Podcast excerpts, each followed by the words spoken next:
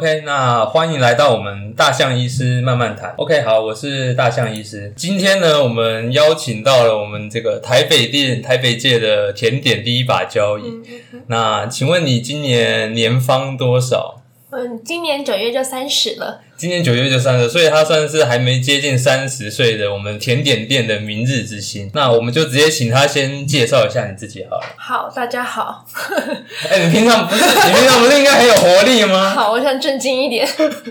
好，我是大象先生的老婆的小学一年级同学。其实也也不用介绍到这么细。好，那我在台北开了一间甜点店。你没讲你的名字啊？我我的名字是 Vivian。OK，Vivian。你说你在台北开了一家甜点店？没有错。哎，你开多久啊？嗯快三年了吧，我们要开新的店了啦，就是搬到大一点的地方啊。你的甜点是做，因为甜点很多嘛，你是做哪一种类型？哦，我们做的比较少女梦幻一点。是是，好了，没关系，我我会把它的那个甜点的图附在我们的那个上面的图案了。好，那你为什么现在是你刚说你要换比较大的店嘛？没有是为什么？应该有一些人有去过啦，我们就是那种小店，小小。没问题，你你可以直接讲你的名字啊。好了，我我我们店叫 Her Rose 啦，有人听过吗？它的玫瑰，OK，我们都是以品那个玫瑰的造型为主的甜点哈，在在那个在哪里，在哪里？中山捷运站附近有个粉红色的铁皮屋，你可可能那个地方很小，所以我们现在想说换大一点的地方，所以它也是会一个是粉红小屋的概念，但它可能就大个十倍这样，大个十倍，没有错。其实你原本大概是多小？我原本可能三瓶吧，超小的。那为什么？所以你是因为事业蒸蒸日上，所以才想要换个更大的地方？其实我觉得这个点有很多人搞错。我们在聊天吧？我们在聊天。对啊。怎么？你怎么突然变得这么犀利？哈，来，没有，因为我想想，这很震惊。很多人都以为我开大一点的店是因为我赚钱，殊不知。可是其实我们是为了去赚更多的钱而开一间更大的店。所以你前面有赚钱，这个还是不可有赚钱，但是不会赚到。很多人都以为说你就是赚到三百万的时候，你可以花三百万去开一间店。其实不是，我们可能只是赚到三十万，然后我们需要更多的资金去扩大我们的产能，所以我们才在可能贷款或什么。增加两百七十万去凑这三百万，让我们可以获得更大的订单量，这样。所以其实我们没有赚到那么多钱。哎，所以你照你这样子的逻辑下去，你未来就是会一直无限制的一直把店开始分店啊，越来越大。其实我现在是想，因为我之前两前两年的时候，就那间店我开了两年嘛，那时候租约签下去的时候，就想说，好，这两年内我就做好我的喜饼。嗯嗯，然后以及啊，喜饼是你原本的喜饼是我的目标吗？是我的目标，真的，因为喜饼那才好赚。对，而且我就。在那想说，反正一定会有人给我这个订单，但我还不知道是谁。我就不讲是谁让您没有好赚了。好，我们这里就就先不讲。对，好。然后那时候就说好要做到喜饼单嘛，然后就是也要活到两年吧，因为你开一家店很简单嘛，你活到两年三年其实很难，就是维持是很分水岭就对了。对，我就给自己两年的时间，因为这两年我就要三十岁了。嗯嗯。然后三十岁之前，我就是让店活下去，反正现在都做到了这件事情，可能没有做到很完美，可是做到了。那既然有这个订单量，那我就再签三年约，就新的店。那这三年约我可能。就想说，那我的目标就是可以开第二间店，可是我没有想要一次开这么多间分店。然后第二间店的概念，我也没有说的很死，可能是分店，也有可能是不同性质的店。我可能不一定要做甜点，我可以做餐酒馆或什么什么的。反正就是我要有第二个。你是真的很热爱做这个事情，还是你是单纯朝着财富自由的这个？财富自由哦，所以你是我希望不要上班。哦，就很多人都说哦，你事业心好重，我就是一个最没有事业心的人。所以你反而是因为没有事业，是想要耍废。所以才需要赚很多钱。我对于耍废的那个追求是非常的强大，对对对，所以我就是想说，那我就我就一定要朝耍废之路前进。可是这样，你的梦想会有一个停损点吗？因为这样子永远做下去，赚的钱是永远赚不完的。你有想过这个问题吗？所以这就是我一开始什么钱都没有就去创业的一个动机。人家不都说创业你要存到第一把第一笔第一桶对第一桶金子第一把什么交易？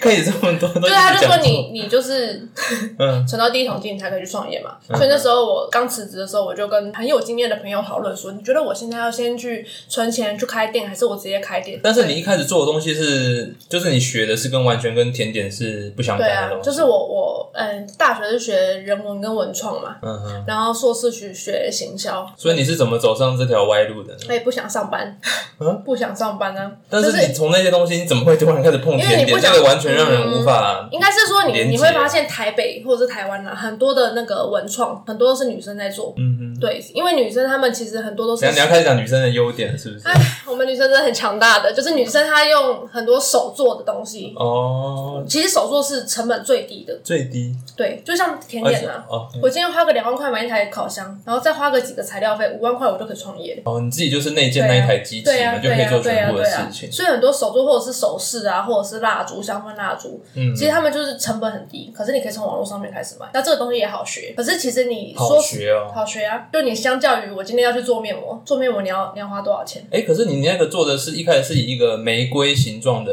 那个是叫什么塔？它叫苹果派。苹果派。对，我们就是用苹果片，然后用火龙果现天然的色素去染色，然后染完你笑什么笑？开始夜配的部分，开始 OK，好不能 OK。拍手。哎，没有，其实从刚刚到现在都是夜配的部分，嗨，大家好，还没有。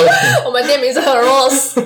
对，然后反正就是用火龙果去染那个苹果片。可是那你刚刚说好上手，可是那你要怎么跟别人做出区隔？嗯，其实我觉得包装，你要说包装重要，因为其实你学行销，行销都会知道你包装重要，广告重要，但其实最重要，你就是商品的本质嘛。本然后本质，你做餐饮，嗯你最难维持的就是食物到底，对，你要说品质也好，或者是你食物到底是不是真的健康，真的不加东西，这很难。有有甜点真的是健康的嗯，我尽量把它做到健康，是因为我们以水果为主。哦。对你水果，你还本来就是有甜分嘛。嗯哼，对，那其实我就是不加太多的啊，添反正就是加料进去没有那些人工的东西。对，，当然你要加人工，我可以一个甜点放个两个礼拜也不会坏啊。所以你现在可以拍胸脯说你那个是完全没有加任何。所以我们如果一天两天没有卖完的话，就要丢掉。所以我来我的店的朋友很多都会吃到裂掉的塔，或者是你知道丑掉的苹果派，那都是因为我真的不能放，好了，我真的吃过一些丑的，它所以吃这的都是很这这点丑的。这点我没有帮叶配，不过这点都是真的啦。OK，好，那 毕竟我们今天这个主题是在，你看这么慢，我们到底过了几分钟才拉回主题？好，我们花了七分钟，我们现在终于要拉回主题。我们今天的主题是我们这个避孕药哈。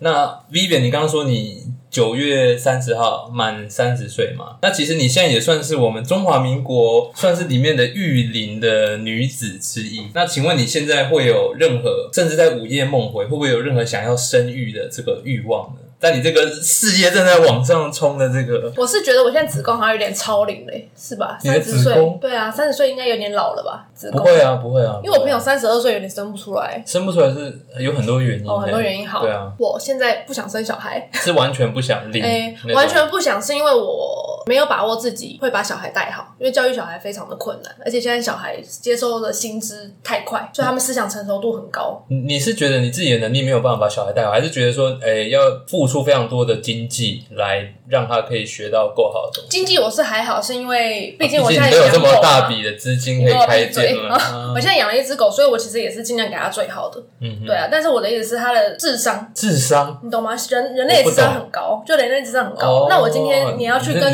讲你自己的智商很高，对我小孩一定很聪明，哦那我今天可是 Peter 不聪明。哎、你不要突然带入一个大家都不知道是谁的第三人，就是你的那个 伴伴侣，是不是？没。错，那我今天就是，如果这个小孩跟我一样聪明，然后他一直跟我顶嘴或忤逆我的话，嗯我我会不知道怎么办，或者是他今天真的是因为我讲的某些话，或是同台讲的某些话受伤，其实我不知道怎么去安抚这个受伤的灵魂。就是我觉得他是一个，灵魂好高贵的，我的节目第一次出现这么高贵的字眼。OK，就是我会没有把握让这个人健康的成长，嗯但我会希望他健康的成长。可是每个聪明的小孩一定都会，反而特别的叛逆，特特别的会就像我一样，所以我就没办法接受我我跟这样的人生活在一起。我我的生命中只要有我这样就够了。只要有你这个个体就够了，不用再有类似的个体我现在看到你就头很痛，我还要再看到另外一个我。哦，好了，这是你三十岁的想法，没有我好过几年再问你。好嘞，可是父母不是本来就是边走边学啊？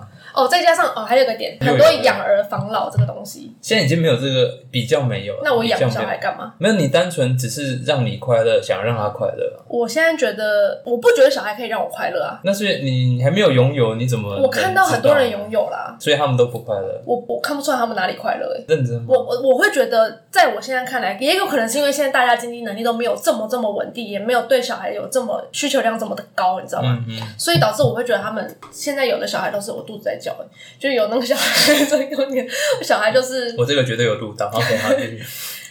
就我会觉得他们好像就是一个责任，对他们来说是一个责任。可是我不会言，上一代肯定是这样，小孩对他们说是责任，所以才会是甜蜜的负担。他们还是一个负担。可是我觉得上一代可能真的是那个避孕观念不太好，所以很多就是这样的蹦出来了。也是这样，没有错。对啊，但我觉得现在大家有小孩，就算有避孕观念，也有可能是因为社会的压力或是家庭给的期待。那你现在完全不想生，那你会不会担心说，可能就是过个十几年，你已经四十几岁，当然四十几岁再生的还是很多了，但是真的成功率跟要花费的资金真的会多很多。你会不会怕，就是到了那一天，你才觉得你准备好，你想生，但是一切变得这么困难？因为毕竟这在我们目前的科技，很多东西还是不可逆的，没有办法说想要变年轻就变年轻。你会不会担心？我现在这个年纪可能不会有到这个就是困扰，但是其实我有我有跟一些朋友讨论过，他们年纪比较年长啊，就可能三三七三八之类的，他们就现在要冻卵。那我就有问过我自己有没有冻卵的必要。嗯哼，我我我本人是一个不留退路给自己的人，包括创业这件事情。哦。你懂吗？就是创业，我今天就是我就是很喜欢，我冲劲很强。你你都会出现像灵魂之类很高规格的一些字眼。OK，好。所以冲劲很强。我我觉我我觉得，如果我今天决定不生小孩，或者是我今天就是没把握给小孩一个好的环境，或者小孩对我与生我的生命里不是这么重要的一个存在的话，其实我不需要真的让自己做后悔的事情。那我今天做了这个决定，我就不后悔嘛。对，那我就我我比较担心的是另外一半呐，因为我自己是有这个自觉的。可是你知道，像有一些男生。你是怕如果另外一半想对很想生，因为你知道很多男生可能三十岁不想生啊，四十岁看到别人都有，他自己也要。这就像五子登科，这不一定是他需要，但是他觉得大家都有，没有我也想要，没有错。那你现在你就是就你自己的生活经验，你现在可以想象，你可以讲出哪一些避孕的方式？其实我有做一下功课，看得出来，毕竟你是这么高规格的灵魂。但我昨天做一做功课，因为我就是有一些资料看一看，觉得哇太有趣了。因为我大学是学人文社会的，所以有些社会上面议题，我看一看觉得说哇好好看哦。但在看到三分之一、四分之一，我就马上停住。停住？为什么？我怕我再看下去就变成我是主角了。其实，其实从到现在为止，你已经差不多是主角了。对，所以我就我看一点点而已啦。对，那我就大概介绍一下就好。那其实我们这个避孕。主要就分成两个啦，第一个就是阻隔式的，我们叫 barrier，就是主要就是让精子无法进入我们子宫跟我们卵子结合，这是第一种。第二种就是用我们荷尔蒙的方式，用我们内生性的荷尔蒙来让我们无法排卵啊，或者是精子比较难进入啊，进入子宫这两个方式。其实我先讲一个最 rough 方式，虽然可能。可能有一些听众也是用这个方式，我不知道 Vivian 有没有用过方式，就是我们的这个体外射精，我们叫 coitus interruption。那其实体外射精，因为你难免在做事的时候都会有一些分泌物出来，所以你体外射精纵然做的再好。你的成功率大概也是只有九十六 percent，这个九十六 percent 是指大概每一百个女生在一年里面，一百个女生会有九十六个人不会怀孕，但是还是可能有四个人会怀孕。但是如果你是做的很 rough，或者因为这个主要就是看男生做的这个技巧怎么样。如果你是很 rough 的话，你一年可能会有二十二个人会怀孕，所以它的成功率大概就是失败率啦，大概就是四趴到二十二趴中间。第二个也算是台湾非常。多人常用的嘛，我我相信你可能应该绝对用过，就是我们的保险套。保险套确实是比体外射精好上一截，它的失败率大概是介于两趴到五趴之间。有的人呢，很多女生他们会用的方式，哎，你有用过吗？就是我们的经期计算，我都没用过，你都没用过。我我以上三个你都没用，我只用过保险套，你只用过保险套，就这辈子，这辈子。有些女生她用的会是体温计算，或者是算她的经期。但是我先说，如果你要用这个方法，你必须真的是你的经期本身是非常规律的人。然后也要是你真的排卵的时候，你真的你的体温会有显著提高的人，不然你用这个方法，我说真的，真的就是找死。当然了，你这个如果是经期很准的话，你的失败率可以低到只有零点四帕左右。但是如果很高的话，你的经失败率可以高到有五帕。像另外就是很多人可能比较不知道，像是有避孕膜，甚至是避孕环，甚至是杀精剂，可以直接涂抹在这个阴道里面。那我们杀精剂叫做 spermicide，它里面就是可以让精虫的活动力下降。它不是直接把精虫杀死，它是让精虫的活动力下降。所以他们一碰到那个杀精剂的时候，精虫就会瞬间失去活动力，无法继续往我们子宫里面跑，所以就不会受精。另外就是今天的重点，就是我们的避孕药跟我们的子宫内避孕器。这其实你可能想说这是什么？这应该是不同的东西吧？但是子宫内避孕器跟避孕药其实都是同一种，因为它们都是用分泌荷尔蒙的方式来让我们无法怀孕。那我们避孕药，我们的成功率，我们请 Vivian 帮我讲出来，大概是百分之。哎，我们就以后都吃避孕药好了。我都还没讲它的原理，你又不是，你应该会很担心它的副作用啊，对不对？我们避孕药大概是成功率是百分之九十九点七了，所以只有百分之零点三的失败率。大概每年一千个妇女，只有三个妇女有可能会怀孕。那保险套的失败率是它的十几倍以上。所以，我们今天最主要要讲的就是我们这个避孕药。我想问 B B，你当初有？你说你只有用过保险套嘛？嗯，你当初为什么没有考虑用其他的避孕方？是因为不知道，还是因为害怕、不了解？其实我就是一个省麻烦的心态。省麻烦？对啊。所以你觉得每天吃药很麻烦？对啊，避孕药是不是二十一天或二十八天就是准时吃嘛？所以你觉得这是负担是落在你身上？当下其实，呃，我知我知道有避孕药这个东西，但是我不知道它有一个这么好的副作用，就听说皮肤可能会变好，是吗？嗯，某几代是某一代的避孕药是这样子，所以我那时候我不知道这个问题，而且因为我皮肤本来就很好，哦，是是，对，所以我就想说，高规格的灵魂配上一个滑溜的皮肤，华丽的皮囊，华丽的皮囊，OK，好。所以我那时候就想说，反正男生。要干嘛的话，那他自己准备好保护措施嘛？对啊，包括你刚刚讲的体外射精，因为我身边其实很多朋友，他们的男朋友是会做这种事情的。嗯。就是讲这种事情，好像这是一个很不好的事情。反正这是非常不好。我跟你说，女生要保护自己。这是一个失败率比较高的啦。我只能这样对啊，就是你，你干嘛要这样？你如果都没有那个经济能力，或者是没有那个心理准备，你干嘛要为了一时的痛快？你明明就知道男生要这样。所以我有些朋友是吃事后避孕药。其实事后避孕药它的成分跟避孕药其实有点像。但我昨天做了一点功课，他是说其实对身体不是这么好，一个月只能吃一两次，是这样吗？因为它其实里面会有一些雄性素的效果啦。所以会长胡子吗？因为说真的，你就顶。多就是事后吃一颗嘛，那每天都做一次，一天吃三十次，那你就不如吃避孕药，因为你避孕药你都要吃二十八天，你干嘛吃那个呢？而且避孕药它还会加上雌激素，就是还会有一些辅佐的效果，因为你事后避孕药它是纯然的只有黄体素而已啦。嗯嗯嗯。那所以我们 Vivian 是主要是想把这个方便性为主要的，他想要掌控的部分，他想要让男生自己去准备他应该做的事情。但你要确保你自己的伴侣是愿意做这件事情的。对对啊。因为有的我听过，有的女生还要拜托男生戴套之类，或者是对，就是是很多这样的。就我很我觉得也不是，是我很幸运也没有错。可是很多女生要有这个自觉，你找男伴的时候，你要你要你在性交的时候，你要确定他们是在保护你的情况下面做这件事情，是，对吧？在保护你情况下，就是不要让你受伤嘛，对啊。然后还有很。很多人会闯红灯。我们的女女性朋友魏教师，我们的 V。没错，我曾经读过师大的魏教系一个学期。认真哦，这我都不知道，这我都不知道，我今天才知道。然后来就转学考啊。好，OK，那我们接下来要来讲的是我们这个避孕药的历史。那不知道 Vivian 你对于这个避孕药历史你有什么理解？完 你不是说你有做功课？你有做？应该没有。做功课比较。Focus 在社会议题哦，不要 focus 在社会议题，那没关系。我我对社会议题也很有兴趣。先讲讲他，我先讲完这个好了。好，反正呢，我们这个避孕药的发明人他叫做 Carl Gerasi，他是在一九二三年出生的。那他爸妈都是医师，他爸妈全部都是犹太人。在一九三八年的时候呢，我们当时有一位非常有名的人，他崛起的那个人就叫做希特勒。那希特勒跟他的很多的这个算是吸粉吧，就是成立了一个叫做纳粹，他们当然就是针对犹太人进行打压嘛。所以在一九三八年的时候 j e r a s i 的妈妈带着 j e r a s i 逃到了保加利亚，但是又过了一年，可能觉得逃得不够远吧。又过了一年呢，他们这次逃逃到了美，他妈妈就一个人含辛茹苦的把这个 j u r a s i 带大。但是其实大家 j u r a s i 这个人，大家虽然知道说他发明了这个避孕药，但是他其实他最屌，他是发明他第一个发明东西叫做抗组织胺。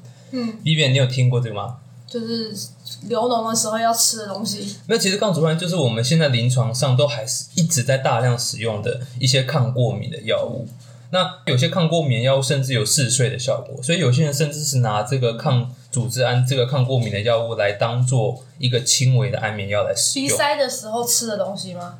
鼻塞的时候可以吃，就是可能身上起疹子啦，或者是哪里痒啦，反正各种东西，反正医师一定会开这个给你。他除了发明这个抗组胺之后，他没过几年，他就真的发明了第一个我们可以口服的黄体素，就是我们的第一个。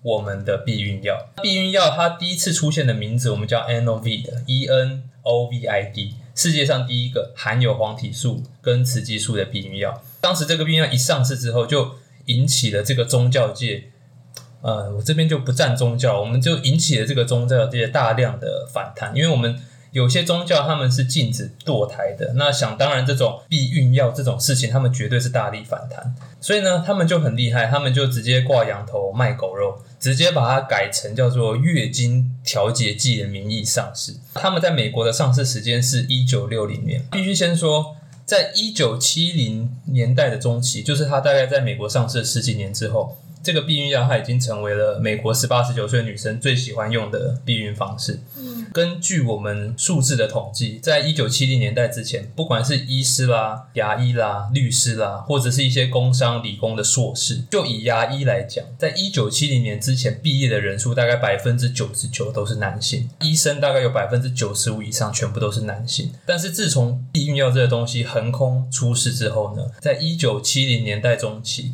开始大量出现这些高学历的女生出现在这些医师、律师、工商、理工硕士的课堂上，甚至占了之后的毕业人数，一九七零年代后期毕业人数的三分之一以上。所以，我能说，其实避孕药这个东西，它带来的影响远比大家能够想象的更强，因为它让女生可以在不断的怀孕啊、生子啦、抚养小孩的这个轮回中。把它解放出来，所以它，我觉得它最重点是带给女生一个自己选择的权利。因为就像 B B 前面讲，如果你遇到是一些真的是一些乐色的话，他们真的不愿意为你戴保险套，或者是要硬来。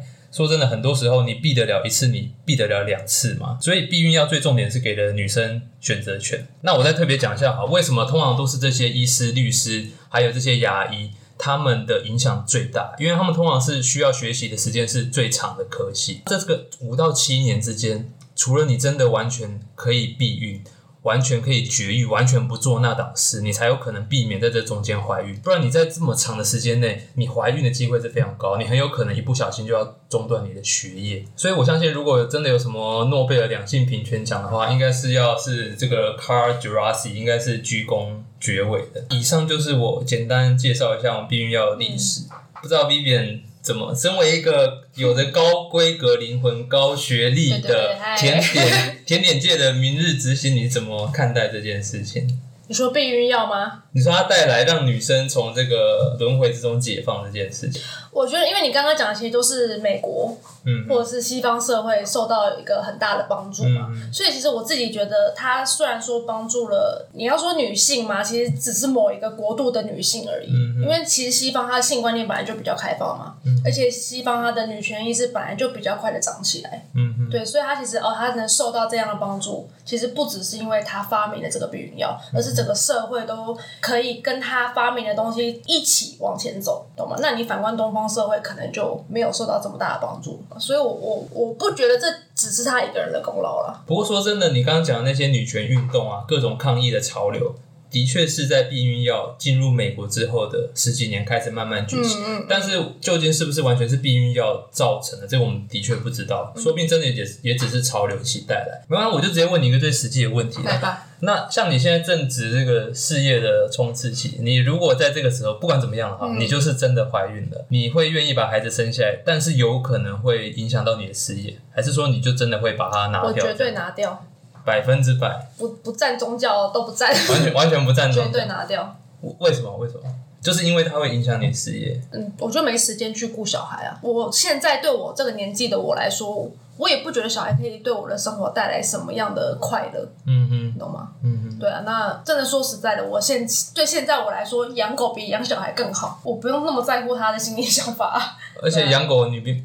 当然还是有有教育，但是跟人类教育的难易度真的还是差很多。对，那我我何必呢？那我觉得养狗就可以带给我很大的快乐嘛，就是它只是一个陪伴而已嘛。那如果你有一些可能上一代啊，或者是你有很多的家庭支持可以帮忙养这个小孩，你还是会做出一样的决定。我也是一样。对，我不觉得，嗯，或者是我们现在可能我骨子里有点反社会吧，我就会觉得现在社会可能不是有点。嗯，对，我我不觉得现在社会是适合这么幼小的灵魂去生长的，又是一个灵魂，你懂吗？就是我我我不觉得这个社会是好的，那我干嘛要让的小灵魂被摧残呢？可是如果一个好啦，我是照你的话讲，如果一个灵魂它注定是因为没有一个没有一个人是真的长得就是如此平坦，如此一个在如此顺畅的环境下长大，每个人都是这样吧，并不是说每个人都可以活得非常的嗯没有任何阻力。那你的小孩他只是会因为这些而造成一些阻力，这不是也是很正常的事情吗？你又或者是说，我相信你应该也是这样的人，就是我们都是很自私的人，每每个人都很自私。但是你知道，有些女性，她们一旦生了小孩，她们就不知道哪来的奉献精神，她们觉得自己要为小孩而活，奉献一切。对对，你妈妈也是愿意抛下，对，就是都是这样。那我不确定我生的小孩会不会会不会变成这样的妈妈，但是我你已经确定你会生女儿了，是不是？不是生女儿，就是生小孩。反正我是一个妈妈嘛，那我可能就会为了小孩奉献我的所有，所以我才会说啊，所谓要牺牲事业，或者是牺牲什么，牺牲什么。对。我就是不想要为别人牺牲任何事情，然后我我的现在还不想，对，就是一从过去三十年我都不想，包括我不想为了谁去读书或者是什么的，你懂吗？那你愿意为你的伴侣牺牲什么？我我不要，为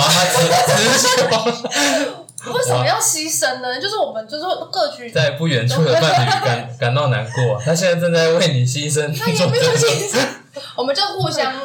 嗯哼，我我们让对方一起成长，这样不好吗？你懂吗？可是我今天那个小孩，我不会，我我为什么要为了他，就是让我自己？可是你不会为了他牺牲全部啊！你可能就是一些下班的时间，一些不会。但是我的人生如果都是我自己，也多好！我为什么要把人生的三分之一分给他呢？嗯，我不确定啊，因为毕竟我们现在真的是在事业的冲刺期。如果真的到了未来，我真的不知道。没关系，我们要做一个十年的一个追踪，好不好？十年再来追踪。好啊。好，那我们前面讲完了我们这个避孕药的历史，那我们现在。稍微介绍一下这个避孕药原理。一点你不觉得很特别吗？避孕药为什么可以吃了个每天吃一个药丸就可以让我们的生育率，就可以让我们受精卵结合的成功率降到这么的低？它只是一个小小的药丸。那其实避孕药它里面百分之百都一定会有黄体素。嗯，虽然说现在大部分的避孕药都是两种，有黄体素。也有雌激素，但是最主要的功能还是在我们黄体素上面。那黄体素它最主要有两个功能呢，它第一个，它可以阻止我们的滤泡长大。我这边稍微解释一下哈，就是我们的滤泡每个月它会慢慢慢慢慢慢慢慢长大，长到一个大小之后，它就会排卵。嗯，那排卵之后，它就会变成慢慢的黄体化，所以它原本叫做滤泡，所以它后面会叫做黄体。那它在滤泡的时候有需要一些激素让滤泡长大，那到黄体之后呢，它就会分泌我们所谓的黄体素。那到了黄体这个时候呢？就是如果跟精子结合的时候，它就会变成一个受精卵，就会变成一个宝宝。那所以黄体素它第一个作用就是阻止滤泡长大。那没有长大就不会有排卵，没有排卵就绝对不会有跟精子任何结合的机会。那问一个问题，嗯，如果这个。嗯，女生她一直都没有排卵，一直都没有，就是她，因为她一直吃避孕药嘛，所以她等于说她每个月都不会排卵，是这个意思吗？是每个月都不会排。那一直都不排卵，对她的身体会造成什么样的困扰或者是影响吗？其实就目前来看，是不会有什么特别的影响的，因为她目前我们比较担心的是，很多人担心的是跟黄体素一起的那个雌激素，因为有人说雌激素暴露之下，长期的暴露啦，就会比较产生。一些癌症的机会，嗯，癌化的机会，像是乳癌，这会是大家比较担心的。但是滤泡如果单纯没有让它排卵，没有让它长大，目前是不会有任何问题的。因为对于我来说，如因为我是一个很业余的人，懂吗？我就会觉得，好，你上帝让这个女一个女性，她本来就是每个月都应该要释放某一个卵子，好了，嗯嗯。但我们现在就是压抑这个东西，一直不让它有该有的工作，那它的存在是为了什么？就是会不会就久到最后，他会不会就萎缩或什么的，你知道吗？就像人，你知道的是什么？哎，人不是后来都是都在讲什么吗？你你在讲什么？就是 你到底在讲什么？物竞天择那种，你懂吗？就是他最 I'm lost，我已经不懂，你到底在哪里？我只能说，我们我我们正常一个排卵的过程，它最后会有一些。我们正常的荷尔蒙的一些规律，嗯，排卵只是过程的其中一个事情。那我们现在把排卵这个事件拿掉，我们用人工的方式完全仿造了我们正常情况的荷尔蒙的规律，只是把排卵这件事拿掉。我们荷尔蒙的规律，我们就是用人工的方式完全改成用人工给予这样子。当然，有的是每天固定剂量啊，那有的是。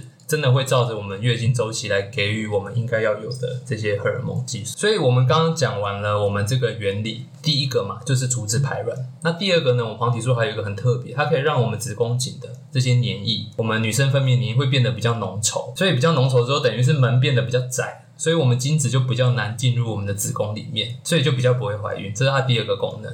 它是双重。对双重的功能，那加上雌激素的话，它是可以第一个可以让我们两个药需要的剂量都变得更低，这是第一。啊，第二个它可以让我们的规律变得比较的平整，变得比较的平滑，然后比较不会有一些无预警的出血。因为如果我们只是单吃黄体素的话，我真的很有可能会有一些无预警的出血，可能有些人会觉得很困扰。那雌激素可以减缓这个副作用。所以这也是为什么我们现在大部分都是用黄体素加雌激素两种 combine 的方式。无预无预警的出血这件事情，再讲多一点。无预警的出血就是，嗯，我这样讲好了。我们的雌激素是为了让我们的子宫内膜变厚，慢慢长大。那我们黄体素的功能是为了让我们已经变厚的子宫内膜可以保持稳定性。在一个正常的规律是这样子，但是现在如果只有黄体素，只有黄体素的话，就代表我们子宫内膜没有变厚，我们反而只有黄体素的话，我们子宫内膜会变得很不稳定，而且下面会长出一些新生的不需要的血管，就是一个不稳定的状态，然后又伴随着一些很特别不需要的血管。那在这些血管不小心破裂的时候，就会产生一些预想不到的出血。哦，哎，所以其实主要是没有什么影响，但是就是偶尔你可能会出血的几率比较高。因为曾经我也不是曾经，就是我近期吧，近两三年开始就是会经期外出血。嗯嗯。对，那我曾经去看过医生，他是跟我说我在排卵。嗯嗯。对，但我就有点不懂为什么我明明就月经走了，然后他也说这是在排卵，不是卵不是跟那个月经期走了吗？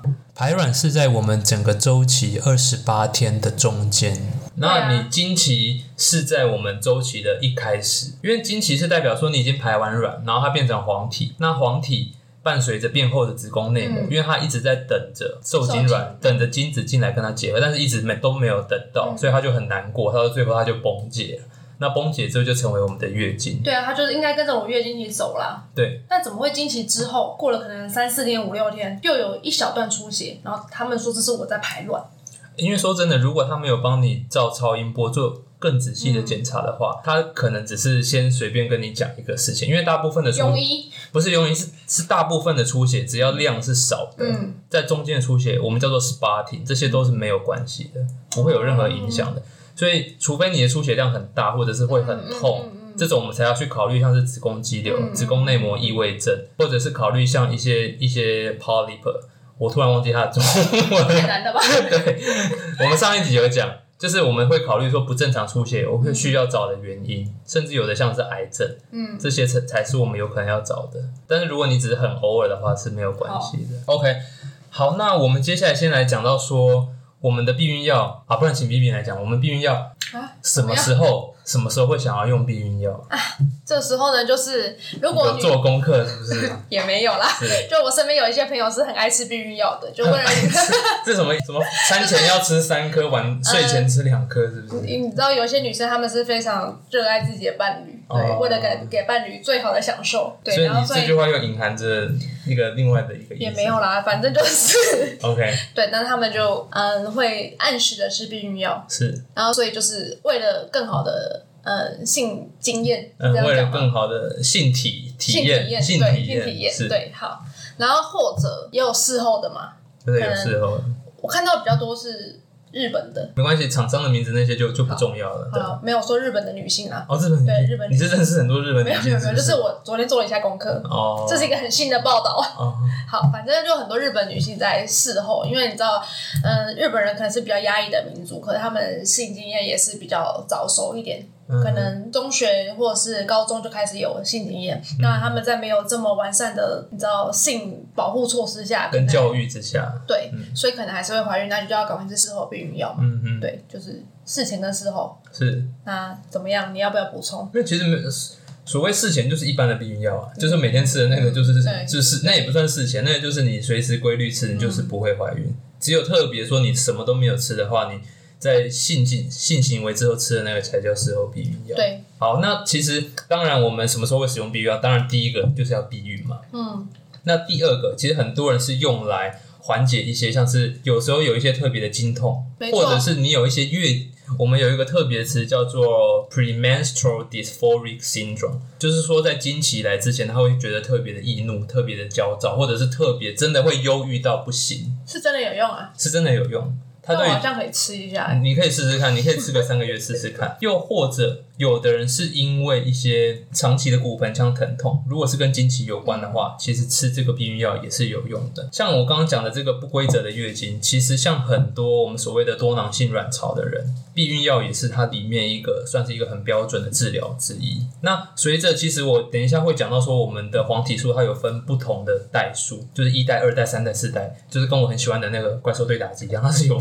有分代数的，那在比较后面后代的这个黄体素呢，它其实是有一些功能，可以让我们的雄性素的刺激变少。所以像我们多囊性卵巢，我不知道你知不知道，他们可能会有一些多毛，或者是容易长痘痘一些症状，这个避孕药对它也是非常有用。巧克力囊肿呢？巧克力囊肿其实就是子宫内膜异位症的一种，它只是子宫内膜的组织它长到了卵巢里，嗯，所以它在卵巢里还是会产生一些像经血的东西，然后放久了那些经血就变成黑黑的血，所以就变得像巧克力一样，所以才才才叫做巧克力囊肿。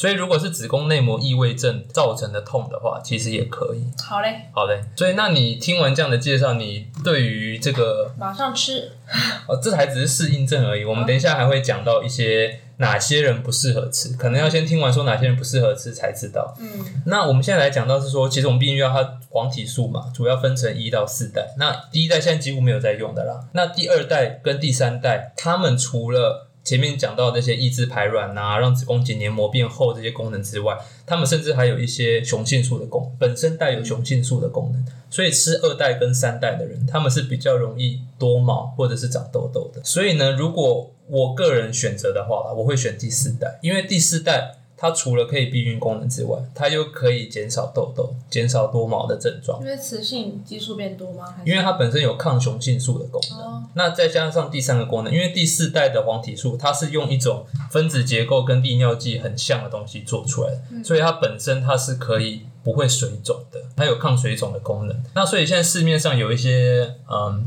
我就不夜配了，月开头的啦、月叉啊、差枝啊之类。都是第四代的黄体素跟我们雌激素一起配合的，哎，所以这种的药物对我们多囊性卵巢啦，多一些有痘痘的人，其实是真的是蛮蛮不错的。哎，Vivi，你本身知道那个避孕药要怎么吃吗？假设你现在手上有一盒避孕药的话，配开水哦，是配。很好，你你知道不要配一些奇怪饮料。我知道要嗯准时吃，按时吃，按时吃。对，就是要有一定的规律，可能过十二小时就要吃之类的，或每天其实就是吃，尽量每天每天在固定时间吃了，然后尽量是从我们月经的来的第一天开始吃。那其实如果就一般规律的话，我们都是吃二十八天。那二十八天里面又分成二十一加七跟二十四加四。嗯。这里面的不同是代表说，那个二十一就是数字比较大的二十一跟二十四，那里面每天都是含有黄体素跟雌激素的。那在这个后面的四天跟七天里面是没有的，它只是为了让你不要忘记那个规律，每天都要吃一颗这个规律，继续把你吃下去。那有的它里面会含有一些铁剂，因为你在那七天或者在那四天内你会来月经，那有的人的经血量很多的话，真容易比较贫血的状况，所以它里面会含一些铁剂给你。那其实这个营养补给品的概念，对，它就是不知道要加什么，就干脆加个营养补给品给你的感觉。然后副作用是避孕，呃，副作用是它副作用是别的，它主要的功能是避孕。对，好。OK，其实大部分都是讲这个啊。不过我顺便带一下，甚至有的人他会吃的是像是八十四天加七天，他一次吃三个月，或者他是一直规律一直从不间断的吃。但是通常这种会比较少，通常这种都是在我们经痛真的很痛的时候才有需要吃到这么长的。OK。那 Vivian，你听完这些，你会因为你过去只有使用保险套嘛？你会想要试试看这个避孕药吗？其实我一直都蛮想试的，因为它的一些副作用，包括皮肤变好这些副作用。但是你不是说你皮肤超好吗？对，就是如果又可以避孕的话，嗯，感觉而且因为我经痛是很严重的，如果它真的都都可以改善的话，我是很愿意吃。而且因为我之前有巧克力囊肿，你有？对，但是我是比较担心它要每天准时吃这件事情。所以你觉得你会忘记？我很怕我忘记导致功亏一篑，然后不小心怀孕。懂吗？就我很担心这件事，所以我就干脆先不要上瘾。哦，我还以为你担心是说你你是这么重视自己主权，不愿意为别人牺牲的。如果你自己主动吃这个，就代表你是主动牺牲的一方啊。它有很很好的一些，你知道。是，那我那我就推荐你要吃四代的嘛，对不对？啊吃四代的避孕药。好，那我们接下来讲到的是哪一些人会不适合用这个避孕药，因为这个是算是比刚刚的哪些人适合更重要的，因为我们避孕药它比较容易造成血栓。就是它比较容易造成我们血液的比较容易凝固啦，讲白了是比较容易凝固。所以是会中风吗？对你讲的很好，所以第一个，如果过去有中风过的，过去过去有心肌梗塞过的，而且它中风必须要是梗塞型的，不是出血型的中风。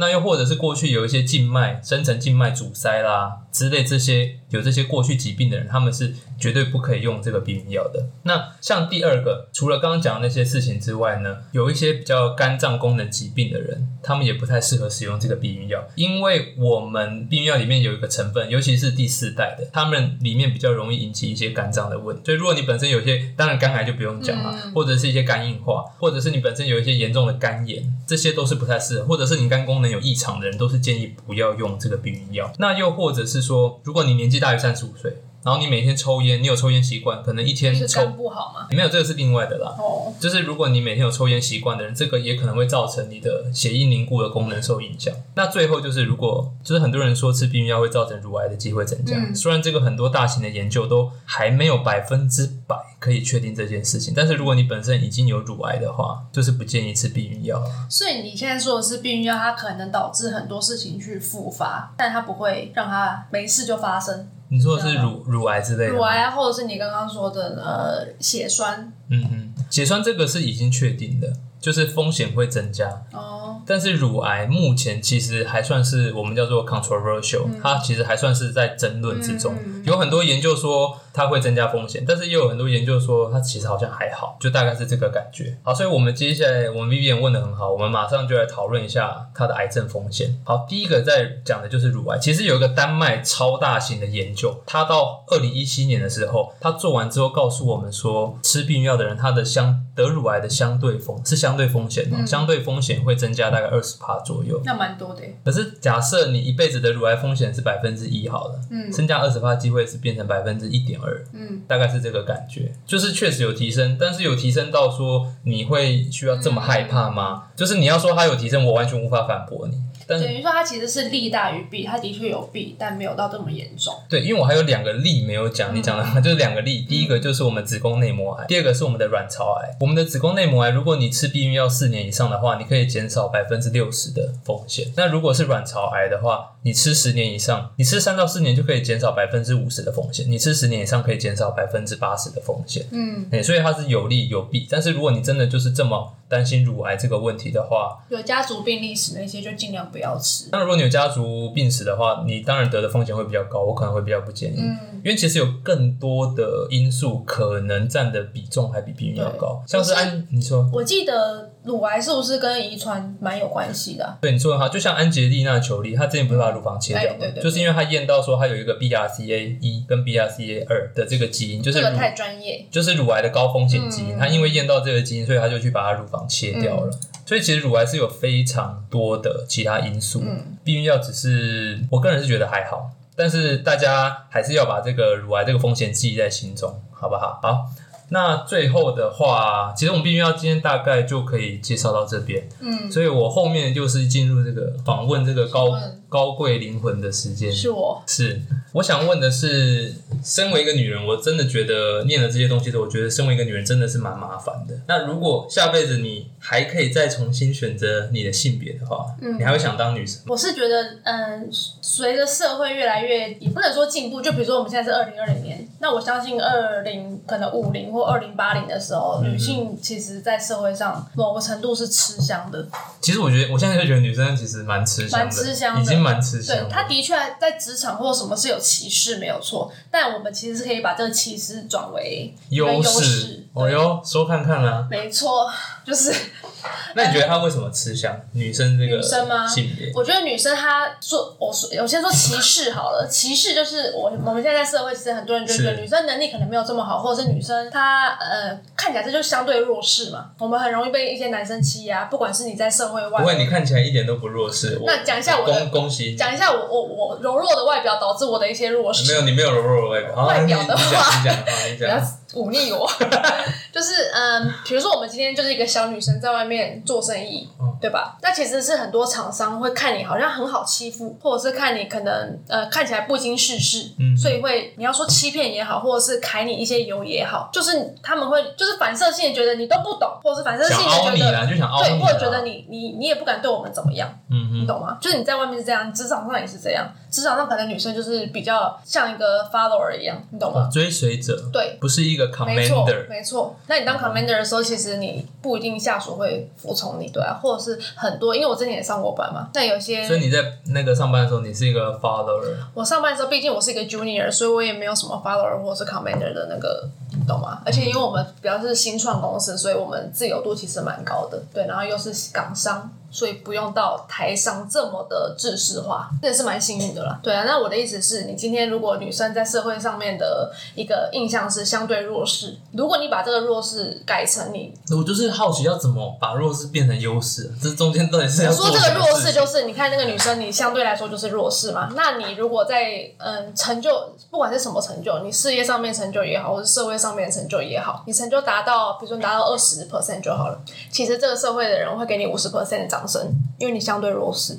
哦，所以因为你相对弱势，然后你拿到一些成就之后，人家会对你的赞许反而是加倍，对，是非常是非常高的一个赞许。可是你不觉得你这个想法本身就是让女生你把它定位在弱势的一方吗？其实不是我定位在弱，是我的经验以及你不会演，你应该也知道，女生其实，在社会上面某一个印象是弱势的。嗯，那很多女生就会自怨自艾，说啊，我是好，我好弱势啊，我就是能力不够，大家瞧不起我。如果你把这个瞧不起改成你的，你知道，就是一个顺风车的概念。嗯，不懂。哎呀，真的不懂啊，真的不懂。好，那那你自己本身是怎么对抗这些歧视的，或者是这些？我我其实要说的就是一个废话，可是很难很难有人做到。你就不要理当什么嘛，嗯对啊，你就做你该做的事情。嗯，你被欺负那你就算了，你你要生什么气？你生气没有用，你把事情解决，你就做好该做的事情。然后这点我非常认同。但是对啊，可是我我讲的是废话一样，谁做得到？超难的。我认真说，你要完全不要管别人的想法，做自己的路，我觉得这是难到爆。对啊，可是就像我现在这个北七在这边做 podcast 一样，根本就是对一样的感觉。可是我根本不鸟他们了，我就是做我们的。等于说，其实我觉得你你要听，可是你耳根子要硬。就是其实之前有个前辈跟我说，你创业的人，你耳根子软是不能创业的。你说人家容易听讲什么，你就往就是因为你看，你先先以我为基准好了。我说我创业，其实很多人都很疯狂的要给我意见，四面八方的意见，客人也好，业余的人也好，专业的人也好，装潢的人也好，都要给我意见。我要听吗？我听了，那这个东西还是我的东西吗？就是一个四不像啊。所以我其实我不管什么时候，我都会有自己想要做的事情。那别人给我的意见我都听。如果那个人可以说服我，我觉得你应该也是。如果这人说服你，那你就会听他的。可是要说服你是很难的一件事情。我觉得应该说每个意见都会有他值得参考的地方，你会自己在脑中把它统整出来，而不是说你只听一个意见。对你也不能就是盲目的说啊是这样吗？我我表面上会做这样的事情，我表面上会说啊真的假的？可是我实际上我是不会听的，就是我会自己消化的很慢。可是你讲真的假的时候，对方反而会更愿意，愿更想说服你，更想。对，但是我其实很希望他说服我。你这么坚持这个意见，你到底是为了什么？嗯如果这个意见我觉得根本就不是，那我就算了，我就假装一下。对。好，我们最后再讲一下好了，Vivian，你这个甜点店你是？在什么时候开幕？你是在地点在哪里？好，我们 我们甜点店呢？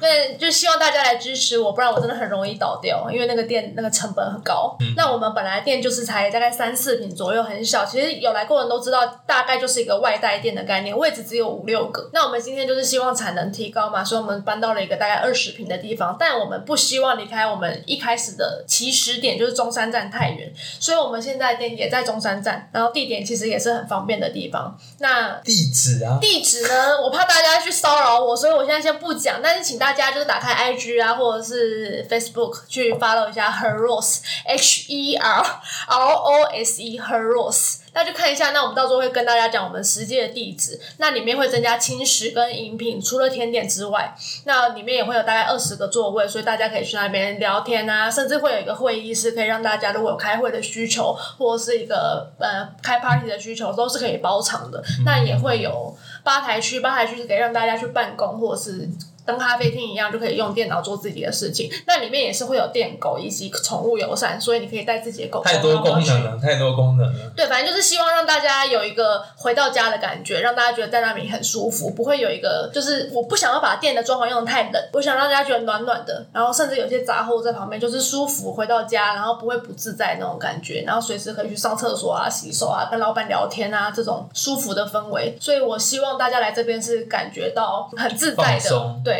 就不只是一家甜点店啊。还有见识我们的女强人 Vivian 如何一手操持的这家甜点店，不要被我的美丽震折。